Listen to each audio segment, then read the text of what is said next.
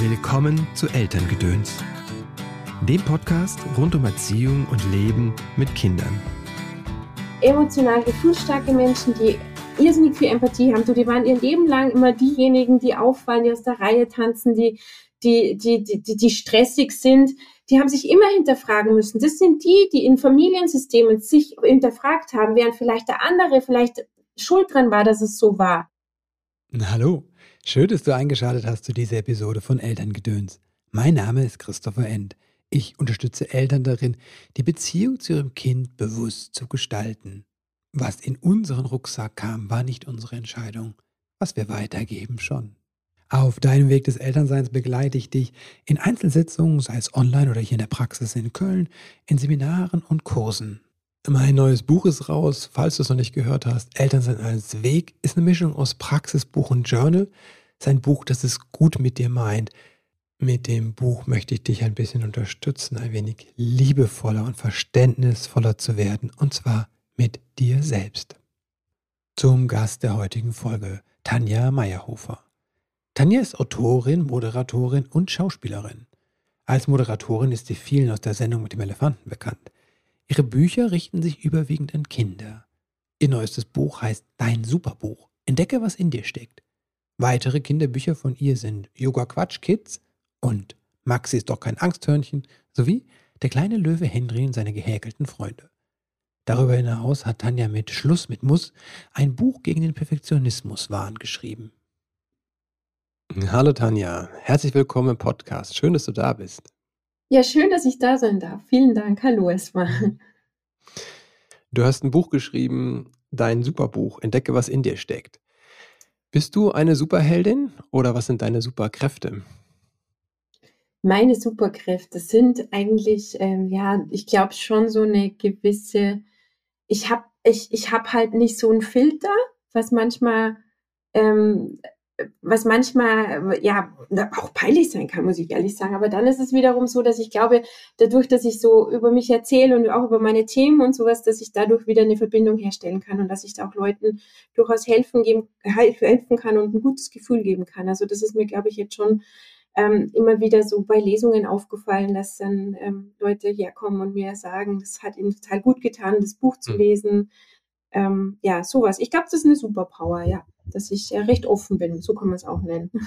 Mhm. Ja. Welche Superkraft hast du heute schon eingesetzt? Boah, heute war ich echt gut zu mir. Heute habe ich richtig schön rumgekruschelt und habe mir einfach gedacht, weißt du, ich bin jetzt eigentlich in der Vorbereitung, also in der Buchpromo und eigentlich müsste ich ja und hätte ich ja, aber ich habe es nicht gemacht. Mhm. Meine Superpower war heute einfach mir auf die Schulter zu klopfen und zu sagen, alles gut, du machst es jetzt gut, du kruschelst jetzt ein bisschen rum, lässt dir ein bisschen Zeit und genießt es. Und das habe ich heute Vormittag gemacht. Mhm. Kruscheln als Superpower. Ja, das ist vielleicht keine so Superpower, eher so dieses Selbstbekräftigende, dass man zwischendurch sich mhm. selber auch auf die Schulter klopft und sagt, ist auch gut. Auch wenn es jetzt nicht höher, schneller weiterging, sondern einfach mal ähm, ja, am Platz stehen blieb und das ist gut. Ja, bei uns ist so Samstag der Kruschelkram und Repariertag. Und ich finde das mhm. schon auch wertvoll. So. Also ist noch was anderes als Ausruhen, so. Aber mhm. es ist auch, äh, nicht ja, sowas dazwischen. Ja, ich finde es eigentlich schöner als Ausruhen, wenn weil ich habe Mhm. dann irgendwie so ich freue mich so über die ja, alles zu verräumen. Ich habe eben jetzt zwei Tage in Köln wieder gedreht für die Sendung mit dem Elefanten und dann hast du einen Koffer und dann lebst du mal aus dem Koffer. Ich meine, die Tage davor war ich auch schon unterwegs und dann zu Hause ankommen und merken, was zu Hause ist, ne? So dieses, mhm. es riecht alles gut, es ist alles da, wo es hingehört und das ist schon schön. Und das zu zelebrieren, das habe ich heute Vormittag gemacht. Ich liebe das. Also das Kruscheln quasi hilft anzukommen und zu spüren, wo man ist. Mhm, mhm, genau. Mhm. Auch so ein bisschen so für die Familie es schön machen, ja, den Überblick mal zu bekommen, was, was muss gemacht werden oder ja, sowas. Das ist irgendwie, es gibt einem so ein bisschen auch so ein Gefühl von Kontrolle, was ja nicht immer nur schlecht ist. Ähm, ja, ist schön einfach. Ich genieße das. Weißt, dann habe ich auch mhm. immer einen Podcast an, dass sowas wie dein Podcast auch super.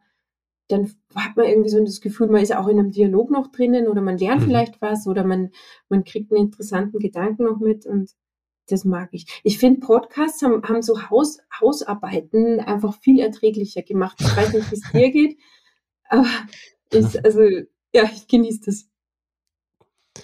Ja, ich hab, bin damals viel gependelt und äh, als ich noch angestellt war. Aber da gab es leider noch keine Podcasts oder ich hatte sie noch nicht entdeckt. Ist schon echt ein paar Jahre her und ähm, ich habe dann irgendwann Hörspiele entdeckt, das ging dann auch. Aber mhm. war das auch schon fast vorbei, das Pendel. Bis dahin fand ich das auch unerträglich, weil irgendwann konnte ich auch nicht mehr Radio hören. Aber eine Geschichte oder einem mhm. Gespräch über einen langen Zeitraum zu folgen, äh, finde ich, hat auch etwas, ja. Absolut. Also ich habe auch meine Hörbücher, ich bin gerade bei Gabor Mate so super Mhm. drinnen, den finde ich großartig, aber das ist halt dann auch schon echt schwerer Stoff und dann Mhm. finde ich es einfach schön, mal wieder so ein schönes Gespräch einfach, wo es so dahin plätschert und trotzdem irgendwie anregend ist. Das mag ich gern. Ja. Hm, für wen ist dein Buch? Eigentlich, du weißt, was witzig war? Eigentlich ist es für alle. Also es ist jetzt nicht nur für Kinder und jeder, der es mhm. bis jetzt in die Finger bekommen hat und auch von den Erwachsenen, die reinblättern durften, die haben auch gesagt, hey, da, das ist, da lerne ich noch was. Also so gerade Mhm. so das Lektorat und so. Und eigentlich war es auch für mich, weil ähm, ich habe ja schon viel mich mit diesen ganzen Themen, die da drinnen sind, auseinandergesetzt mhm. und auch, auch auf einer zum Teil wissenschaftlichen Ebene, was mich einfach interessiert. Ich bin auch so ein bisschen so ein Neurowissenschaftler und habe auch so zum Thema Achtsamkeit viel gemacht. Bin mhm. Yoga-Lehrerin, habe mich mit vielen Meditationsformen auseinandergesetzt und so. Und ähm, für mich war es insofern auch das Buch war für mich, dass ich dieses ganze Wissen, das sich dann irgendwann mal zu einem, so, auch so Spaghetti im Kopf angesammelt hat, dass man gar nicht mehr vor lauter Wald die Bäume sieht, das war so gut, dass ich das runterbrechen konnte und für ein achtjähriges Kind schreiben konnte. Das hat mir so gut getan. Also ich war in der Zeit, wo ich dieses Buch geschrieben habe, echt glücklich, weil ich einfach mhm. so mich mit diesen ganzen Sachen auch wieder auf einer anderen Ebene auseinandersetzen konnte und das alles sortieren konnte und auch gemerkt habe, dass da auch irgendwas da ist, weißt du, dass man so eine gewisse Kompetenz hat, was ja oft bei so mhm. geisteswissenschaftlichen Themen auch oft schwierig ist, ähm, dass man so das Gefühl von einer Kompetenz mhm. hat, ne? weil das ist ja mhm. alles so, es hat sich ja angesammelt und das dann da so reinzubringen, das hat mir, hat mir irrsinnig gut getan. Also ja, es war für mich, für Kinder, natürlich für Kinder, um Kinder zu stärken, aber auch für Eltern, für alle eigentlich. Mhm. mhm. Du hast gesagt, du hast dich viel mit Achtsamkeit, Meditation beschäftigt. Wieso mhm. ist Achtsamkeit für dich so wichtig? Äh, was im Buch natürlich auch vorkommt, ist Neurodiversität, ist jetzt auch ein großes Thema. Ähm, ich selber habe eine späte ADHS-Diagnose bekommen. Mhm. Ähm, und ich habe schon immer gewusst, ich tue mir wahnsinnig schwer, mich zu fokussieren ähm, ohne der Diagnose und ohne dem Wissen, dass ich das habe, habe ich dann trotzdem irgendwie so intuitiv immer die Sachen gemacht, die gut für mich sind. Mhm. Ähm, und das war eben eben das Thema Meditation. Ich habe irgendwie gewusst, man kann das loslassen, dieses Kopfkino, das man da immer mit sich rumträgt und man muss es immer wieder loslassen und aufräumen.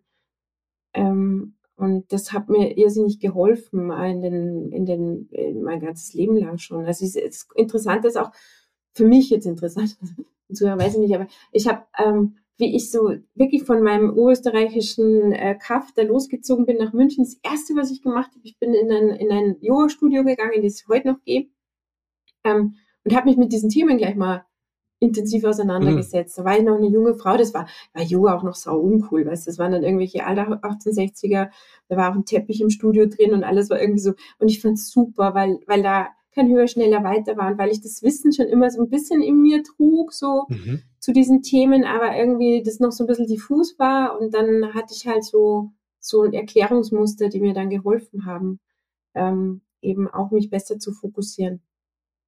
Mhm. Wie hat sich das ADHS bei dir so gezeigt? So rückblickend? Ja. Also es war immer schon da und es gab mhm. immer schon auch Probleme damit. Es war mhm. aber nie so, dass der Leidensdruck so dermaßen groß war, weil ich eben auch so diese ganzen Tools schon hatte, mit mhm. denen ich mir dann geholfen habe oder mir Dinge angeeignet habe, die mich da so ein bisschen fokussieren lassen. Aber ähm, irgendwann war der Leidensdruck einfach so groß, ähm, mhm. dass ich einfach für mich eine Diagnose gebraucht habe, weil ich wirklich, also es war auch in der, jetzt erst in der Corona-Zeit, ähm, also ich sag mal so, gewusst habe ich es wahrscheinlich schon zehn Jahre vorher oder so, weil Mhm. da, da wurde das Thema ja dann auch schon ein bisschen, hat man davon gehört. Ähm, Mhm. aber in der Corona-Zeit hatte ich dann noch zwei Schicksalsschläge, einen Sterbefall in der Familie und sowas und, und, und es war einfach und dann auch noch ein Stalker und es war alles ganz schwierig für mich und ich habe irgendwie gemerkt, ich komme, es, es war wirklich so, ich weiß nicht mehr, wie, wie ich einen Schritt von anderen mache. Ich war wirklich so wie gelähmt. Ich, ich, und es war auch kein Burnout und es war eine Depression kannte ich auch. Also ich wusste halt intuitiv, dass es schon in die Richtung geht, dass es diese, Mhm. einfach diese komplette Reizüberflutung, dieses, es war mir einfach alles zu viel. Und dann kam die Diagnose und es Mhm. war für mich schon, also es ist bei vielen so, erstmal eine Lebensumstellung. Also es gab so Momente, wo ich mir gedacht habe, wo ich mich auch dagegen gewehrt habe, gegen die Diagnose, weil ich mir, Mhm. es gibt ja auch ein Spektrum, weißt du, es gibt ja da Mhm. wirklich Leute, die ähm, äh, gar nichts mehr auf die Reihe kriegen, die, ähm, also ich meine, es war bei mir äh, in dem Zeit, zu dem Zeitpunkt auch so, aber die so ähm, ganz andere, viel, viel, viel mehr äh, Probleme damit haben, das habe ich ja gar nicht. Und dieses Spektrum gibt es natürlich auch. Und dann fragst du dich, wo stehe ich da? Also, Mhm. oder die, die, die Aussage, haben wir es nicht alle irgendwie jetzt mit diesen ganzen Mhm. neuen Medien und so. Also solche Gedanken gingen mir durch den Kopf und dann auch so dieses ganze, diese Stigma da, die es da dazu gibt. Ne? Man hat ja Mhm. dann oft auch so dieses Bild vom Zappel-Philipp und dieses Eltern, die dann einfach den Kindern Ritalin reinstopfen, äh, weil sie sich mit den Kindern nicht mehr auseinandersetzen Mhm. wollen. Es gibt da so viele Bilder, die ich damals im Kopf hatte, die ich Gott sei Dank jetzt mittlerweile mit mehr Wissen anders betrachte, weil man das immer ist immer eine individuelle Geschichte. Mhm. Aber zu dem Zeitpunkt wusste ich, das ist es und ich brauche Hilfe und die Mhm. habe ich dann ehrlich gesagt auch mir selber dann gegeben, weil ich mich Mhm. da reingekniet habe. Also du kriegst ja eigentlich in Deutschland, das muss man auch sagen, es ist wenig äh, Ausbildung in dem Bereich. Es gibt wenig Therapeuten, die da Bescheid wissen. Mhm. Aber es gibt eine Community. Es gibt Leute, die dir Tipps mitgeben können. Es gibt viele Bücher aus dem englischsprachigen Raum auch, die dir Struktur geben, die, die dir dein, dein Gehirn besser erklären können. Und Mhm. ich weiß auch nicht, was es gibt ja so viele Labels. Es gibt ja die Hochsensiblen, es gibt die Gefühlsstarken, es gibt die, Mhm. und dann gibt es ADHS und irgendwie, es gibt so viele Schnittmengen auch darunter. Ja. Und im Prinzip, glaube ich, geht viel darauf hinaus, dass wir alle irgendwo unsere Traumen haben, dass wir Mhm. alle vielleicht irgendwo eine posttraumatische Belastungsstörung in einem kleineren Rahmen oder in einem größeren Mhm. Rahmen haben, dass wir, ich weiß jetzt ufer ich ein bisschen aus, aber auch so epigenetische Standpunkte kommen ja dann auch hinzu. Ich meine schon alleine, was wir von unseren Ahnen mitgekriegt Mhm. haben an Ängsten, die immer wieder weitergegeben werden. Und das zeichnet sich dann in sowas wieder ab. Und da gibt's halt jetzt den Namen ADHS, der durchaus kritisch betrachtet wird und das auch nicht ohne Grund. Aber Mhm. mir hat's geholfen zu verstehen, wie tick ich denn eigentlich? Was ist denn los Mhm. mit mir? Wo kommt denn das her? Was kann ich denn tun? Und dafür war die Diagnose echt Gold wert, ja. Mhm. Was was hat sich Mhm. bei dir quasi wie zeigt es sich bei dir und was hat dir dann konkret geholfen? Wenn du's teilen Also, möchtest. mhm. Also bei mir hat, ähm, also gezeigt hat sich, wie gesagt, dass ich dann nichts mehr auf die Reihe kriegt, gekriegt habe. Mhm. Weißt, ich meine, jeder glaubt immer so, boah, du bist so umtriebig und dann hast du noch ein Buch geschrieben und dann drehst du hier noch und Mhm. dann machst du noch. Aber die Wahrheit sah halt schon so aus, dass ich dann wirklich erstmal gar nichts konnte. Also ich saß da, Mhm. ich habe so diese Phasen zwischen, ja, ähm, Hy äh, Hyperfokus, weißt du, ich kann mich irrsinnig gut Mhm. konzentrieren. Das ist übrigens auch so ein ADHS-Ding, dass ich Ah, dann okay. äh, Mhm. alles vergesse um mich rum, weißt du. Und Mhm. ich habe meine Masterthese geschrieben mit dem größten Vergnügen. Das habe ich noch nie von jemandem gehört, dass der einen Master geschrieben hat und Spaß dabei hatte. Ich war im Hyperfokus. Ich stand in der Früh auf und um zwei Uhr Mhm. morgens saß ich noch immer im Pyjama da, aber ich habe getippt die ganze Zeit und hatte Mhm. mega Spaß. Mhm. Und ähm, da hat sich dann auch gezeigt. Also, aber dann gab es wieder diese anderen Phasen, wo gar nichts ging. Du, das da bin ich dann nur irgendwie im Internet, habe irgendwas rumrecherchiert, was mich keinen Schritt weiterbringt, habe irgendwie Mhm. Blöde Serien geguckt und dieses Prokrastinieren, das ist nicht einfach mal, ja, ich häng durch, sondern das, wenn man jetzt Mhm. von ADHS-Lern ausgeht, das sind dann mal zwei Wochen, die einfach mal nix, wo nix geht, wo gar nichts geht. Mhm. Und du hast Verpflichtungen und du kannst denen nicht nachkommen, ne? Mhm. Und ich weiß, es hört sich auch wie eine Depression an und es gibt bestimmt Schnittmengen auch hier. Mhm. Aber ich habe jetzt schon verstanden, Struktur, Struktur, Struktur. Du brauchst einfach Struktur. Also mit einem ADHS-Kopf brauchst du Struktur. Ohne Ende. Und die muss man sich selber schaffen. Künstlich. Wie wie Und schaffst du dir die? Oder wie sieht die aus?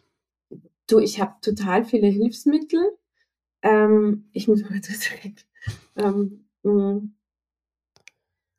Ich habe total viele Hilfsmittel, die mir dabei helfen. Ich habe das auch unbewusst schon vorher gemacht.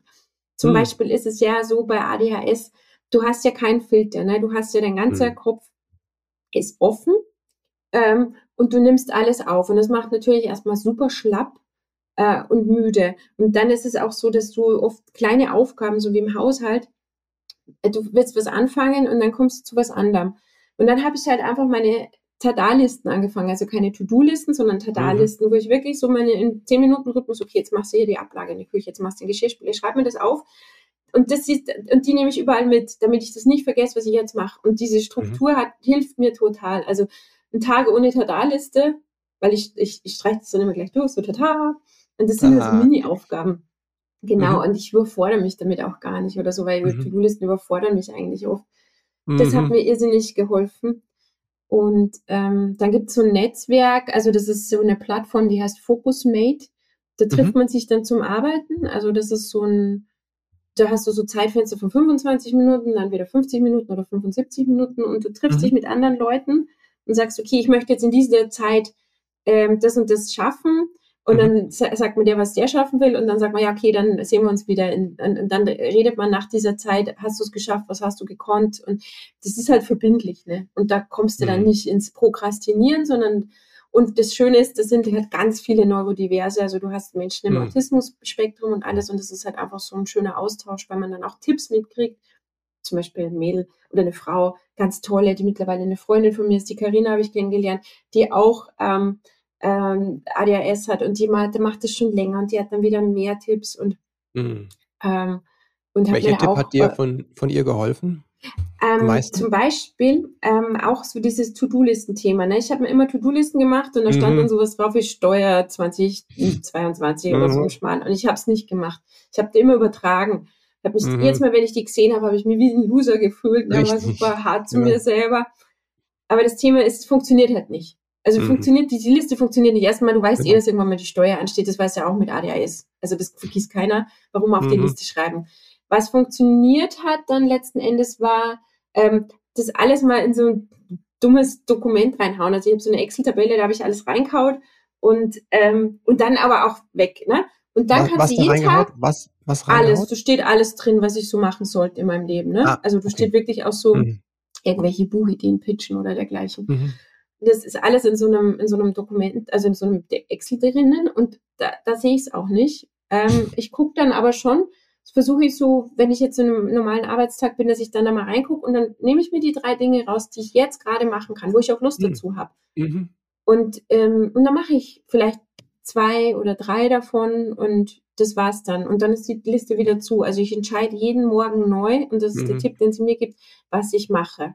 Und nicht, Mhm. was da drauf Mhm. steht und dass ich mich zum Geisel dessen mache, sondern was ich machen Mhm. will.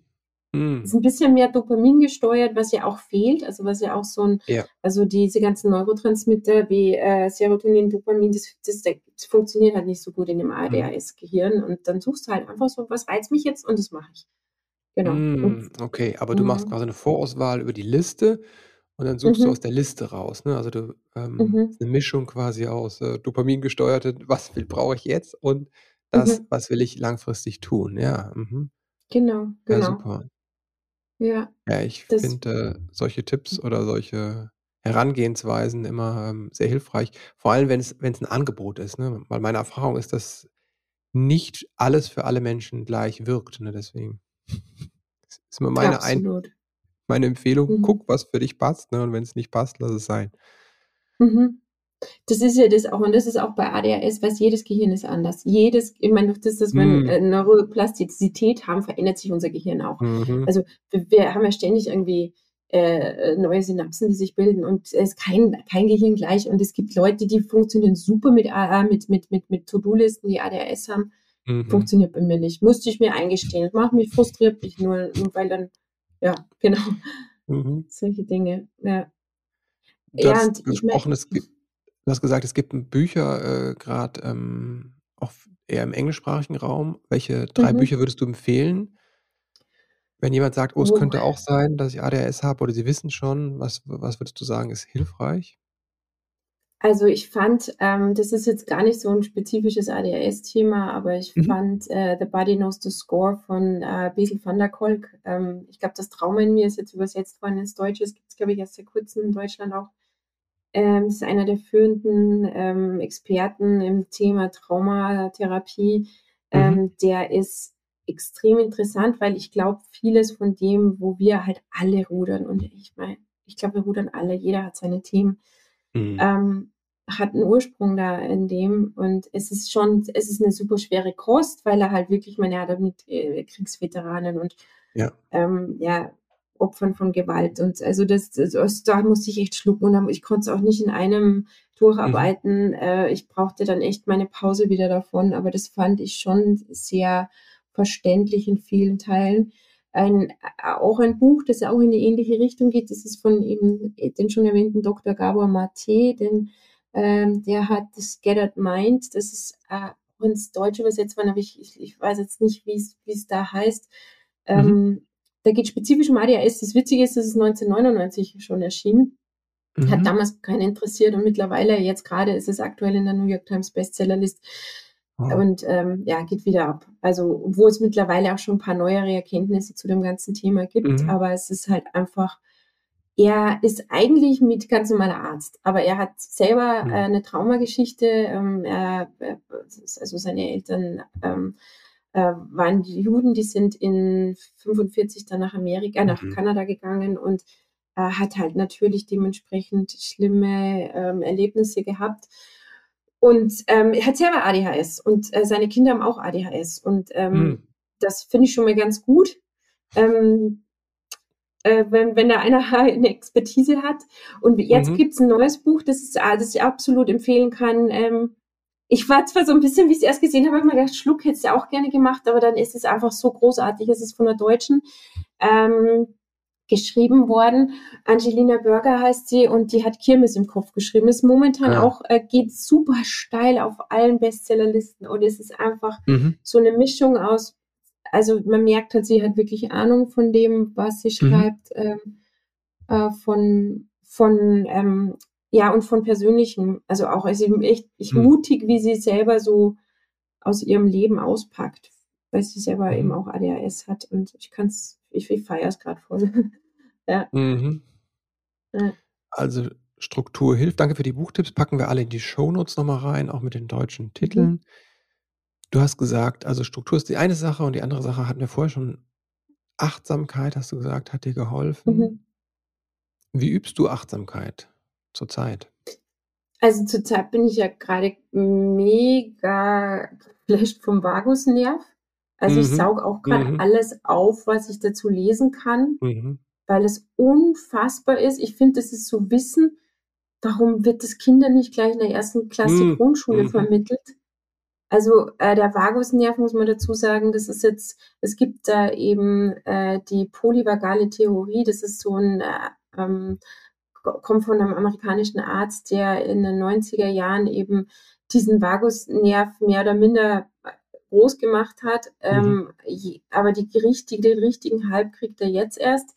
Mhm. Ähm, der Vagusnerv ist so ein Nerv, der, ähm, äh, ich glaube, 95 Prozent des parasympathischen ähm, Nervensystems beinhaltet. Das heißt, der Vagusnerv, der geht durch diverse Organe, durch diverse, also der geht eigentlich durch den ganzen Körper. Und es ist so, dass man mittlerweile weiß, ich meine, das weiß man ja, Körper, Geist und Seele ist ja eins, ähm, dass ähm, der dass, dass, dass, dass Traumen oder, oder, äh, oder äh, schlimme Erlebnisse sich immer irgendwo festigen im Körper. Ähm, und viele Leute zum Beispiel, also ich, ähm, wenn ich jetzt von einer posttraumatischen Belastungsstörung ausgehe, die sind ja oft wahnsinnig gestresst. Die rennen ja mit einer Brille mhm. des Stresses rum und glauben wirklich, mhm. die Welt ist in der Gefahr.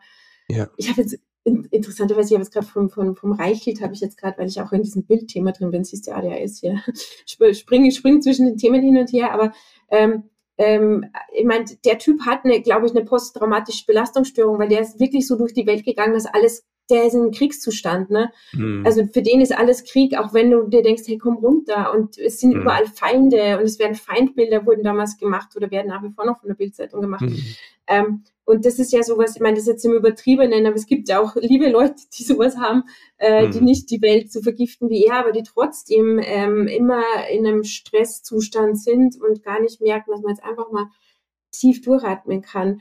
Und ähm, eben ähm, dadurch, boah, ich hoffe, ich werde jetzt nicht zu wissenschaftlich ähm, und du kannst gerne mal so machen hier, wenn es zu viel wird. Ähm, aber beim Vagusnerv ist halt so, dass da viel drinnen ist. Ne? Also du Mhm. hast äh, dieses Stressverhalten, ähm, also diese Traumen, die kannst du dadurch Mhm. lösen, indem du ihn entspannst, bewusst entspannst. Und die Übungen, das ist jetzt gar nicht so, dass ich mich jetzt äh, in eine Höhle in, Kima, in Himalaya für ein Jahr verziehen muss. Und, die Mhm. sind super easy, die kannst du auf dem Klo machen, die sind so Mhm. einfach. Das sind echt nur 30 Sekunden mal in die Richtung gucken, 30 in die. Und es gibt auch ganz viele andere ähm, therapeutische Ansätze, die da auch drauf auf Aufbau, aufbauen. Es Ja. geht darum, um den Safe Space zu schaffen. Also körperlich Mhm. schaffst du einen Safe Space. Du sagst deinem Körper quasi, äh, alles gut. Wir haben jetzt nicht, äh, wir sind jetzt nicht im Vietnamkrieg. Alles Mhm. gut, komm runter. Und Mhm. dadurch trittst du anders auf. Und das Interessante ist, es gibt auch zig Studien dazu, dass das Sozialverhalten auch dadurch ändert. Also, dass du nicht nur für dich Wow. selber dann Mhm. ruhiger bist, sondern dass Mhm. du äh, auf andere total anders wirkst. Mhm. Und das Mhm. finde ich so interessant. Und ich habe das jetzt bei der letzten Studiostaffel auch wirklich immer wieder gemacht, weil ich meine, so Studiodrehs ist, ist lustig, Mhm. aber es ist auch wahnsinnig kräftezehrend, weil so viele Leute was von dir wollen und wirklich auch immer so, so wirklich auffallendes Feedback bekommen, wie entspannt ich gerade bin. Wow. Hm. Willst du eine äh, Ja. der, äh, der Übungen teilen mit uns? Super easy. Also du machst halt einfach nur so hinten, äh, wie wenn du auf der Wiese liegst, einmal ähm, den hier, ne? Und dann guckst du immer hinterm einfach, Kopf? Genau, Hände hinter den Kopf verschränken und ähm, dann machst du, guckst du 30 Sekunden mal auf den Ellbogen oder eine Minute wäre fast noch länger, äh, besser. Mhm. Also Kopf gerade, du guckst nur mit den Augen rüber, Mhm. dann hältst du noch mal kurz in der Mitte inne und dann auf der anderen Seite Mhm. machst du das Gleiche. Es kann sein, dass einem ein bisschen schwindlig wird. Die, Mhm. Viele fangen gleich zum Gähnen an, aber dann siehst du mal, was für eine Kraft dieser Nerv hat. Mhm. Ähm, und das alleine holt dich schon so krass runter. Das ist echt Mhm. irre. Und also das ist jetzt auch keine, kein Wuhu und keine Esoterik. Das ist echt wirklich gut belegte Wissenschaft. Ähm, und das finde ich einfach so spannend. Ja. Genau. Mhm. War Ja. eine Übung. Ja, wer weiterlesen Mhm. will, Stephen Porges heißt er, glaube ich, der Mann. Äh, Polyvagaltheorie. Äh, genau. Genau, genau. Das Buch ist äh, sehr schwere Kost. Ähm, also Mhm. es ist auch, auch, der hat ein Taschenbuch noch dazu geschrieben oder ein Pocket Guide. Ähm, Ich habe gekämpft damit, aber super. Also Viele ist echt, Videos, die das erklären, ne? So, also. genau, genau. Äh, ist echt mindblowing, das, das Thema. Mhm. Ja. Mhm. Mhm. Super. Was würdest du empfehlen für jemand, der noch mit Achtsamkeit noch nichts gemacht hat? Was würdest du empfehlen? Ersten Schritte. Ich finde halt, da gibt es auch so ein nettes Buch, ich glaube, Arabi Kamal heißt der, wenn mich nicht alles täuscht. Ähm, also Selbstliebe, das kann man mal machen. Und das, Mhm. glaube ich, sollte man sich auch immer wieder mal ähm, äh, ja, lieb zu sich selber sein. Und da gibt es so eine schöne Meditation, die der da beschreibt in seinem Buch. Ähm, ich ich habe immer nur die englischen Titel, weil ich lese viel auf Englisch. Love Mhm. Yourself Like Your Life Depends on It heißt das Buch. Und das Mhm. ist eigentlich, eigentlich die Botschaft ist ziemlich simpel, sagt er auch. Also wiederhol das Mantra, ich liebe mich. Das klingt total Mhm. egoistisch erstmal oder, oder, oder narzisstisch, aber letzten Endes ist es, ist es auch so eine Form von Metameditation oder von Loving Kindness. Ähm, du, indem du dich selber liebst, kannst du den anderen ja auch mehr lieben. Ne? Das ist ja Mhm. eh kein, kein, kein Geheimnis. Und da gibt es für Leute, die da jetzt gerade damit anfangen, ich weiß nicht, so ein schönes klassisches Musikstück, sich vielleicht einfach mal irgendwie reinziehen, sich an der Wand lehnen und irgendwas Schönes, ein schönes Lied, das- wo man einfach Mhm. drin aufgehen kann. Und Ja. dann einfach so in Gedanken dieses Mantra wiederholen für sechs Minuten, fünf Minuten. Das macht was mit einem. Mhm. Und die, man muss da gar nicht groß jetzt so auf seine Atmung erstmal achten oder, oder irgendwas und einfach das Mantra wiederholen. Ähm, ja, Ich, ja, es macht was. Also und, muss ich auch gar nichts dabei vorstellen. Man meint immer, ich glaube auch, das ist so ein Irrglaube und das ärgert mich auch so, dass so dieses Yoga oder dieses Meditieren, dass es mhm. immer so kompliziert dargestellt wird. Und mhm. darum war mir auch bei meinen, ich habe ein Yoga-Buch gemacht, die Yoga Quatsch Kids. Mhm. Es war mir auch total wichtig, dass man ähm, das äh, zugänglich macht und dass die Kinder, mhm. die da drin sind, dass das keine gecasteten ähm, prima Ballerinas sind, wie man es mhm. oft in so Büchern sieht, sondern dass das meine Kinder aus der Nachbarschaft sind, die ich mal zusammentrommel und die das so gut können, wie sie es können. Und auch ich war mhm. zu dem Zeitpunkt gerade noch, äh, habe ich meinen äh, Sohn bekommen. Kurz danach, ich war nicht in Shape, ich war noch nicht so biegsam, wie es vielleicht gerne wäre, aber ich habe mir gedacht, genau jetzt machst du so ein Buch, weil dadurch habe ich das Gefühl, hat man schneller einen Zugang dazu, als wie wenn ja. man denkt, oh, ich muss da. Und genauso mhm. ist es mhm. auch bei der, beim Meditieren. Mhm. Einfach hinsetzen und mal die Klappe halten und mal auf seinen Atem für drei Minuten achten. Das ist Meditieren und nicht mehr, nicht weniger. Ich brauche kein Retreat. Ich muss nicht lernen, wie ich richtig sitze. Ich muss auch nicht lernen, wie ich atme. Einfach mal anfangen. Und ähm, ja, genau. Das ist auch das, was ich gelernt habe. Also es ist einfach, ja, es ist einfach viel einfacher, als man denkt. Mhm. Ja, diese Bilder, ob es jetzt die Yoga-Expertinnen sind auf Instagram, ne, die irgendwie den mhm. einen, einen Fuß an der Decke haben, den anderen am Boden und zwischendurch noch freundlich lächeln und gut aussehen. Mhm. Oder irgendeine Buddha-Figur auf einem Buch. Ich halte mhm. es auch äh, für wenig hilfreich. Und es gibt so ein schönes Sprichwort im Buddhismus, wenn du den Buddha triffst, töte ihn. Hm. Super, ja. ja. Ja, auch so Gurus, da bin ich auch ganz, ganz skeptisch. Weil das alles nur Projektionen sind, ne? Dann, wenn du was dann mhm. so siehst und dann erlebst du es nicht selbst, ne? Kannst du nur in dir selbst eigentlich erleben. Und das ist dieses Unperfekte, was du sagst, ne? Das ist einfach auch eigentlich das Leben, dass es so der Alltag ist, ja. Mhm. Absolut. Und, und du wirst auch selber gemerkt haben, die Leute, die wirklich, die der Real Deal sind, die haben keinen Instagram-Account. Die machen mm. keine Promo. Die mm. sind, also, also so die, diese Meister, die großen Meister, von denen mm. ich mhm. jetzt rede, das sind dann, also ich kann jetzt nur von mir reden, das ist irgend so ein, ja, so ein Yogi, der irgendwie so zwischen Frank, der macht, gibt ja ab und zu mal so Kurse und ich weiß, der lebt das alles so krass, also so, ja, ja, der liebt es 100 Pro und da, da gibt es auch nicht so dieses Ego und dieses, dieses Marketing und, äh, das hat mich auch so ein bisschen abgetürnt von der ganzen äh, Yoga-Szene auch, ähm, dass da so viele einfach nach vorne brechen, die mhm. einfach irrsinnig guten Geschäftssinn haben, aber denen es gar nicht so sehr um den heilenden Faktor, die Leute einfach da abzuholen, wo sie sind und, und auf Augenhöhe holen und ihnen, also das, ja, das macht es manchmal mir auch schwer. Ich kann das gut nachvollziehen, weil ich dann auch denke, ich muss ein bisschen Werbung machen und ähm, aber ich auch, wir haben so eine, eine Fortbildung jetzt ne, im Sommer und äh, mhm. ich sage den Leuten dann manchmal, ähm, ja, ich weiß nicht, ne, ob das was für dich ist. Ne? Ich kann ja sagen, was wir machen, aber ähm, das musst du entscheiden, ne? weil es auch total wichtig ist. Geht ja eigentlich so ein bisschen Coaching, im Coaching-Bereich, wie man Eltern achtsam begleitet, aber wenn ich denen das jetzt mhm. vorschreibe, dann mache ich ja genau das kaputt, was sie eigentlich lernen sollen, auf sich selbst zu hören. Mhm. Mhm. Und, ähm, Absolut. Aber ich finde, wenn man sich dann für dich entscheidet, dann gibt man das 100 pro mit, weil dann ist es ja mhm. nicht so, dass man das Gefühl hat, man, halt, man wird, wurde da in irgendwas reingepresst, oder? Das ist ja dann wahrscheinlich für nee, den genau. Prozess viel, viel besser, oder? Ja, ja, aber ich habe auch schon Menschen gesagt äh, bei Kursen, wenn du das Gefühl hast, das wird zu viel dafür, dadurch, dass du den Kurs jetzt noch on top machst zu deinem Leben.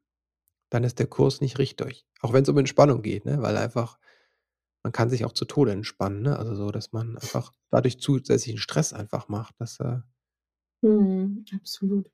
Man kann sich auch zu Tode Selfcare betreiben. Das habe ich auch schon gemacht. Also das macht ah, okay. zu viel. Was ja, hast du zu viel gemacht? Ich, ich habe damals, wie ich den Weg des Künstlers gemacht habe von der Julian. Cameron, mm. finde ich ein super mm. Buch. Ja, total. Ja. Okay, da wische ich was bei dir. Mind-changing, ne? Ja, mind-changing, aber man muss auch sagen, wenn du dich zu viel um dich selber kreist, irgendwie so, da, da, da wären dann auch Themen zu groß, die vielleicht eigentlich das gar nicht verdient haben, weißt du? Mhm. Also, oder die groß? vielleicht, ach, keine Ahnung, weißt du, stellst dann alles in Frage und, Mhm, mhm. ähm, also bei mir war's, glaube ich, so die Verbindung zu meinem Papa, wo ich mir denke, das kannst du auch mal gut sein lassen, weißt du, muss ja nicht immer alles irgendwie und das da glaube ich, da da muss ich echt aufpassen. Da bin ich echt gefährdet, dass ich mich zu sehr um mich selber kreise manchmal. Da helfen Kinder wiederum, weil dann hast du gar keine Zeit dafür. Das ist irgendwie dann oftmals auch ja, ich weiß, natürlich sollte man sich Zeit nehmen für die Themen, aber ich weiß, manchmal mache ich's halt echt zu viel und ich glaube so, da waren Kinder auch wiederum so 'n Teil Therapie, weil wie ich die dann gekriegt habe, ich war davor ja schon so, du, hier eben eben Vipassana, dann bist du 2 Wochen im Schweigekloster und dann machst du Mhm. das und dann tust du das und dann kommen Kinder und du hast gar keine Zeit mehr dafür und du weißt gar nicht mehr so: „Wo stehe ich jetzt eigentlich? Wer bin ich? Gibt's mich überhaupt noch?“ Mhm. Und es hatte ich weiß natürlich, dass ich jetzt aufpassen muss, was ich sage, weil viele Leute genau in der Phase eben, äh, Mhm. Depression oder Burnout Ja. haben und das möchte ich auch gar nicht, äh, kleinreden, also, weil das ist echt hart, aber es hatte für mich jetzt so den Effekt, dass ich mir dachte: „Boah geil, jetzt redest mal nicht mehr über dich und deine Gefühle.“ Mhm. Ist eigentlich ganz gut. Es Ja. hatte was Erdendes quasi. Absolut, ja. Und Mhm, auch so das mhm. das für 'n anderen Menschen da sein können und geben können. Wenn sich so es ist ja eh alles so hedonistisch und alles dreht sich um einen selber, aber dann einfach mal geben. Und Also, ich lieben. muss bei bei dem Weg des Künstlers, ne also, es es war das hat bei mir resoniert. Ich habe Mhm. das Buch auch sehr geliebt und das zum Zeitpunkt, da gab's ja noch gar keine Internet-Online-Kurse. Es war aber wie 'n Kurs, ne? Es ist wie 'n Kurs aufgebaut und ich fand's wirklich auch sehr verändernd, hat meine Kreativität und meinen Zugang zu meinem inneren Künstler auch wirklich freigelegt. Und dann wollte ich Mhm. das noch mal machen. Und als ich das noch mal machen wollte hatten wir ähm, war unser 1. Kind auf der Welt schon und ich habe aber noch Mhm. Vollzeit angestellt gearbeitet und mit Pendelzeit und bin dann morgens früh aufgestanden, um diese Morgenseiten zu schreiben. Mhm. Das habe ich exakt eine Woche durchgehalten und dann bin ich rausgeflogen, weil es einfach too much war, ne? Mhm. Da war überhaupt kein Mhm. Platz in diesem Leben dafür, ne? Das und ich Das ist kenne schon auch krass. diesen Teil, was du gesagt hast, dass es so wenn man dann so Dinge hinterfragt auf 'ne Weise, die so die dann auch was zerschlagen, ne, so. Mhm. Ja. Ma und was ist 'n schon was ist 'n schon alles nur gut, ne? Also, so Mhm, mhm. ich merke das jetzt, weil ich merke so, je älter ich werde, umso mehr setze ich Dingen einfach 'n also, ich glaube auch, dass da diese Dankbarkeit das praktiziere ich wirklich jeden Tag, dass ich ich habe so Mhm. ich habe so meinen kleinen mein kleines Büchlein immer mit dabei und dann schreibe Mhm. ich halt einfach nur so 'n paar Sachen rein. Aber ich habe so Du schreibst das du schreibst das, äh, dann, wenn es ist oder machst du's abends, morgens? Wie machst du's mit der Abends, morgens, Dankbarkeitsjournal? genau. Ich habe ich eigentlich Okay. habe ich ich habe das ist von meiner Tochter, die hat ein 6-Minuten-Tagebuch, da habe ich mir diese Dinger da rausgeschrieben und dann habe ich Mhm. das da drinnen, ne? Und dann schreibe Mhm. ich, ähm ne, warte mal, das so, ne? Das schreibe ich dann alles so, ähm, in in so Zettel da hinten rein und das tut mir so gut. Aber was was das halt schon noch ändert, wenn man das wirklich so praktiziert, ist, dass man halt natürlich 'n anderen Blick auf die Welt kriegt und der ist bei mir dann Mhm. oft so positiv. Und natürlich könnte ich dem Ganzen auch was anderes abgewinnen. Und wenn du dann zu sehr dann da reingehst in diese Sachen, dann kannst du dir schon Sachen auch madig reden, die vielleicht dann doch eigentlich 'ne schöne Seite haben, weil was ist denn einfach es gibt ja nichts und niemanden, der nur gut ist. Gibt's ja Mhm. nicht. Mhm. Und man muss Ja. auch man muss halt nicht so 'ne toxische Positivität an 'n Tag legen, dass man alles super findet.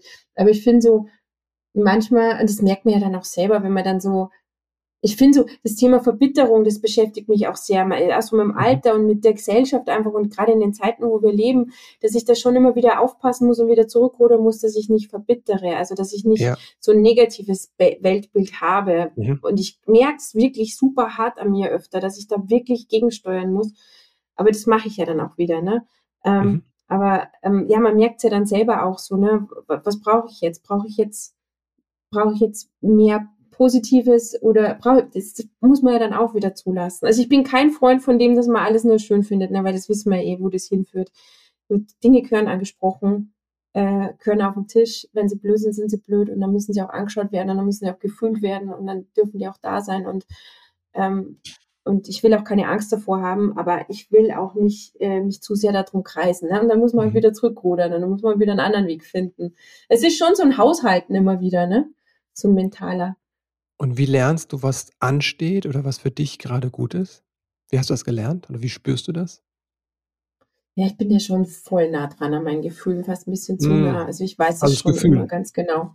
Ja. Das Gefühl ist der die Richtschnur? Ja, ja, Der Kompass. absolut. Ja, und ich meine auch so banale Dinge wie, wie schlafe ich gerade? Also wie gehe ich mit mir selber um? Mhm.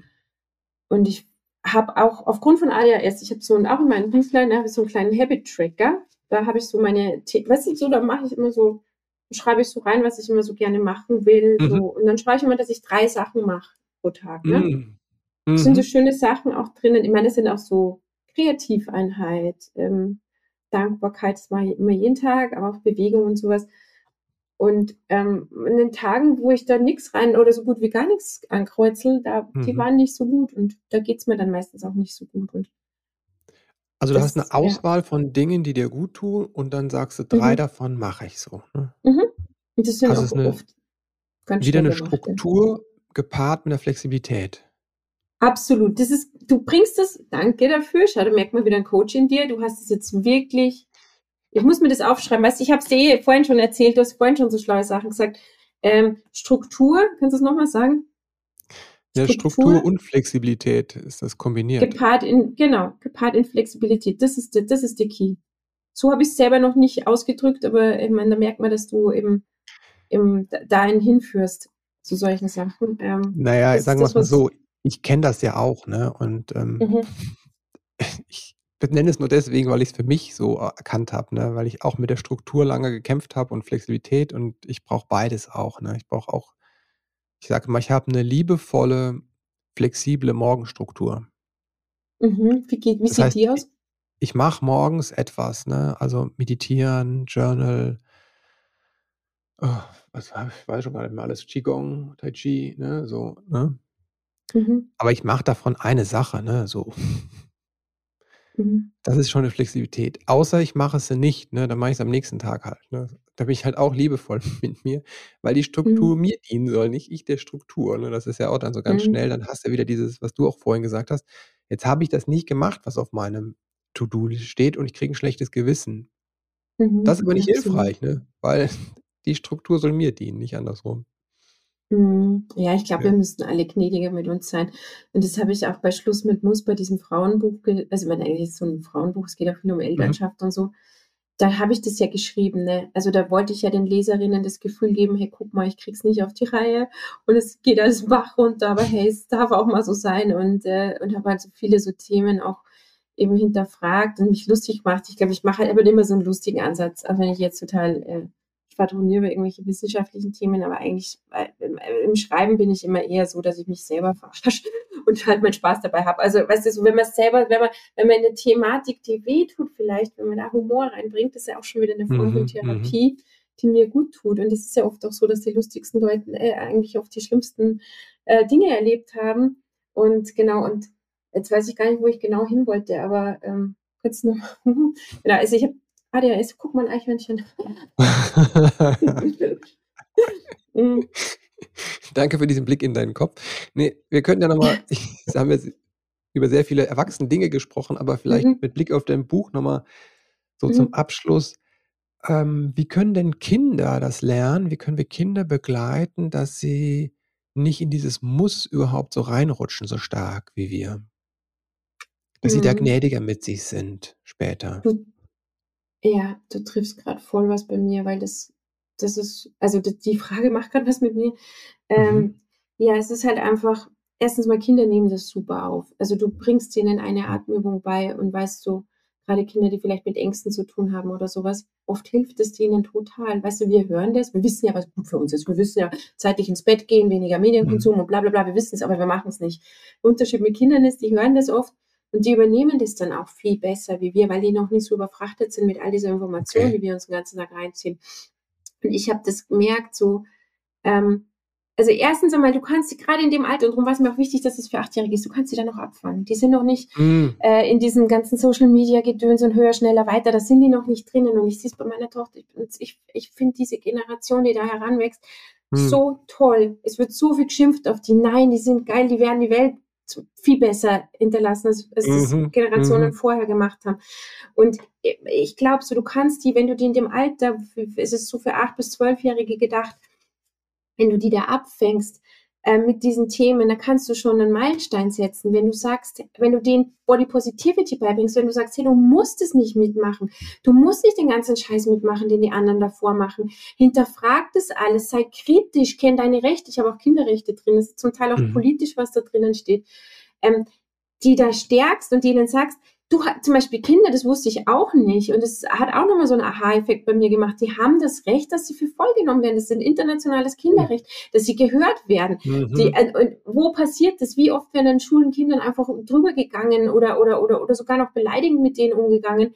Nein, die haben ein Recht, dass ein Erwachsener hört, was sie zu sagen haben. Das ist internationales Kinderrecht.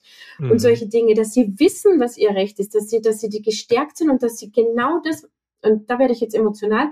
Und das ist mir auch wirklich ein Anliegen. Und deshalb kommt da auch meine eigene Biografie mit rein. Weißt du, wir, wir haben alle irgendwas und wir sind alle unterschiedlich und wir werden so genormt und ich finde, es wird immer schlimmer, weil ich jetzt auch so, ich habe eine Zwölfjährige und eine Vierjährige und ich sehe da schon wieder so einen Unterschied, wie viele Schablonen und Kurven und wie mhm. sie nicht alle sein müssen. Und, und, und, und, und, und dann werden oft gar nicht so die Qualitäten gesehen von Kindern.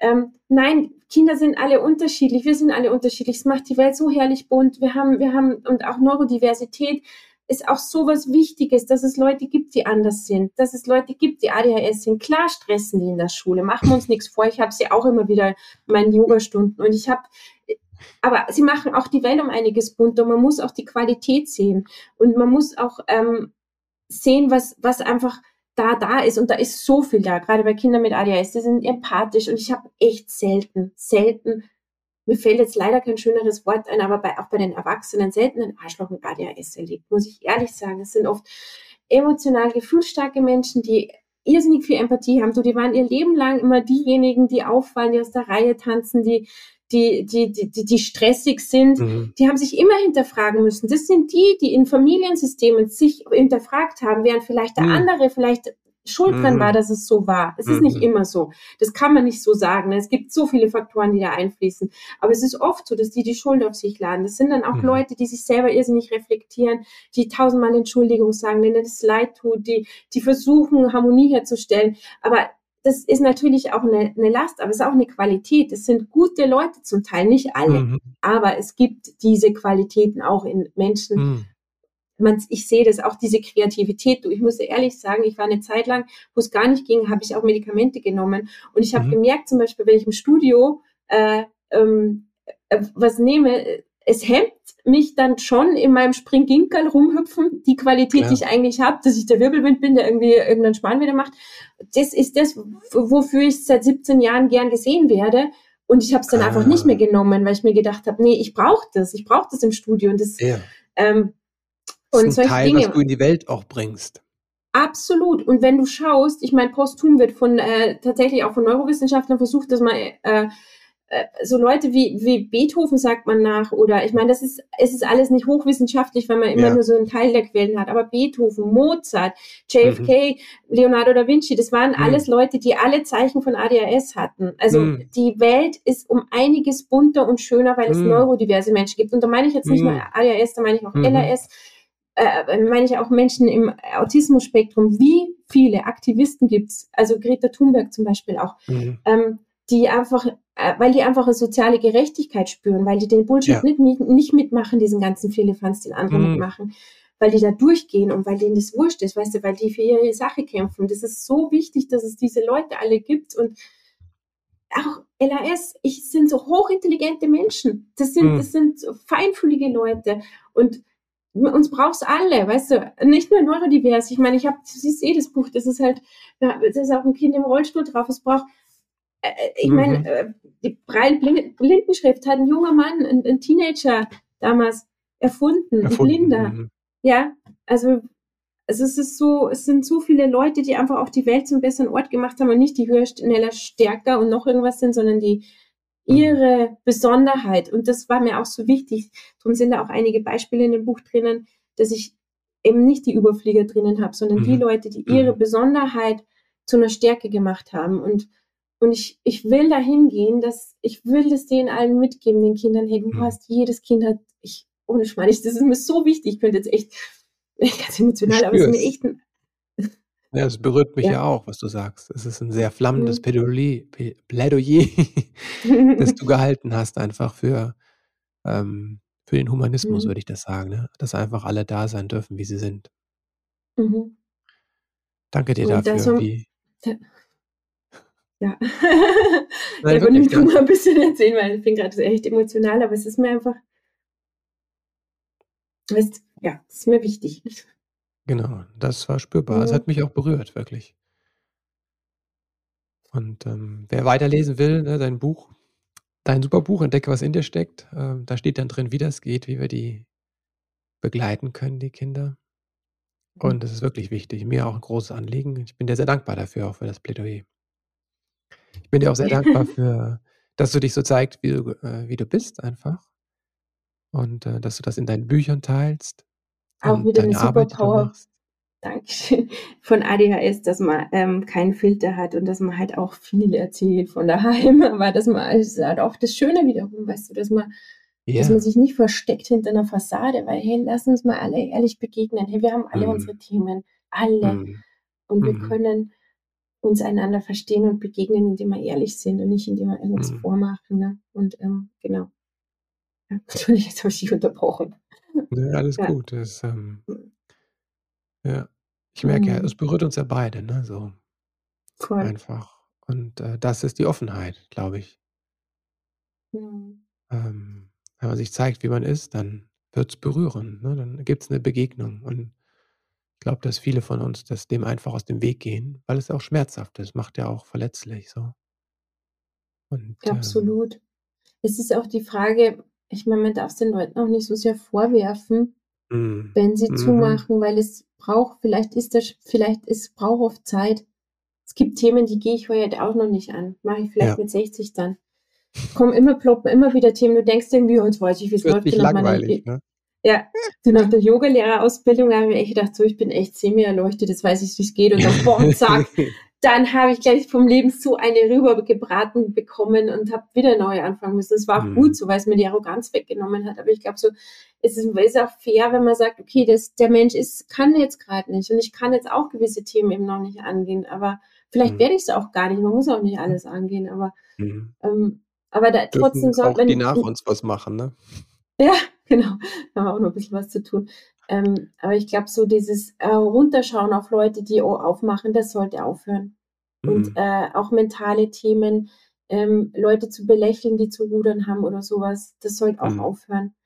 Ähm, das das ist Gott sei Dank weniger und ich bin da bin ich wieder froh und auch wenn's 'ne schwierige Zeit ist, in der wir leben, aber wir leben in 'ner Zeit, wo jetzt viele Leute aufmachen. Mhm. Total, Und finde ich auch. Das ja, sehe ich auch, ja. ja. Mhm. Und Mhm. da bin ich auch dankbar, ne? Also, grad ja, grad bei den Comedians, ähm, habe ich das letztens verfolgt, ne?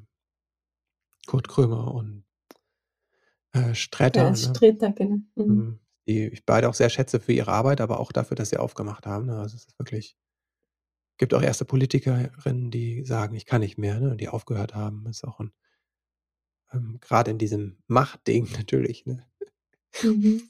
Ist natürlich, ja, völlig ungewohnt. Insofern, ähm, verändert sich viel, finde ich auch, ja. Und das ist auch wertvoll, das zu benennen. Mhm. Mhm.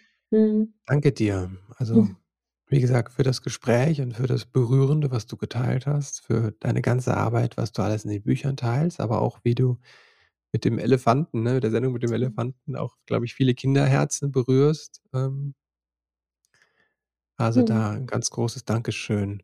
Wo kann man sich mit dir vernetzen? Wo treibst du dich so im im im Netz grade am meisten rum?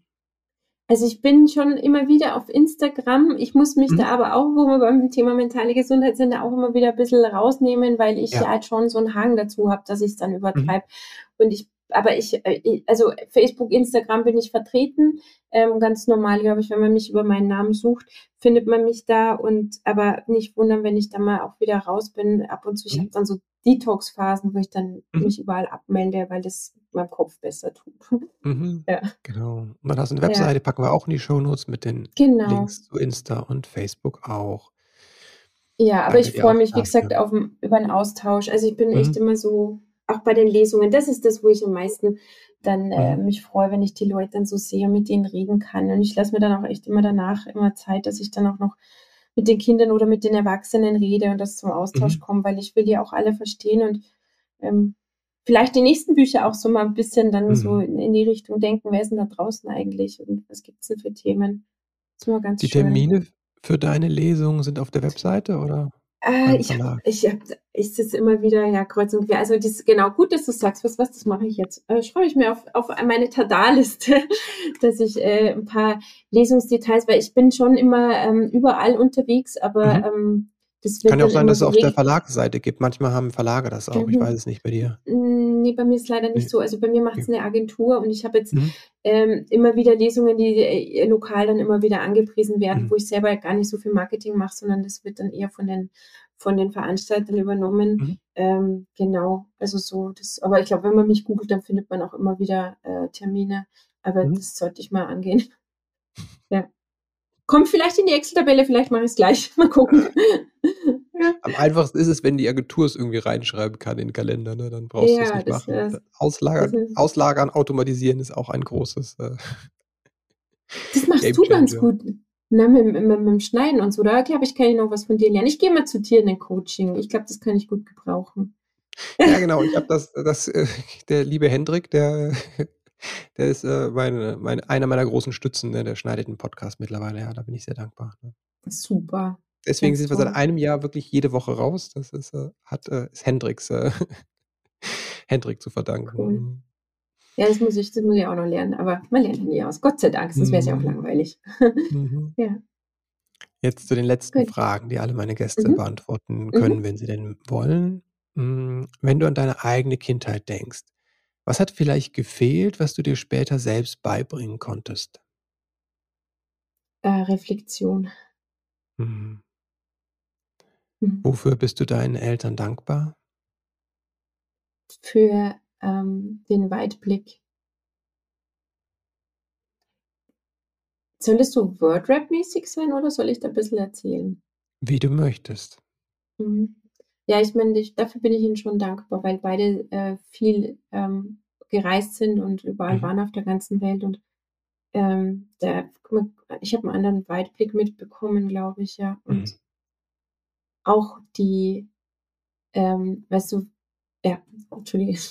Ja, ne, das hat mir grad verrennt. Wird zu weit gehen. Ja. Hm, wenn du werdenden Eltern 3 Tipps mit auf den Weg geben könntest, so deine 3 Wahrheiten übers Elternsein.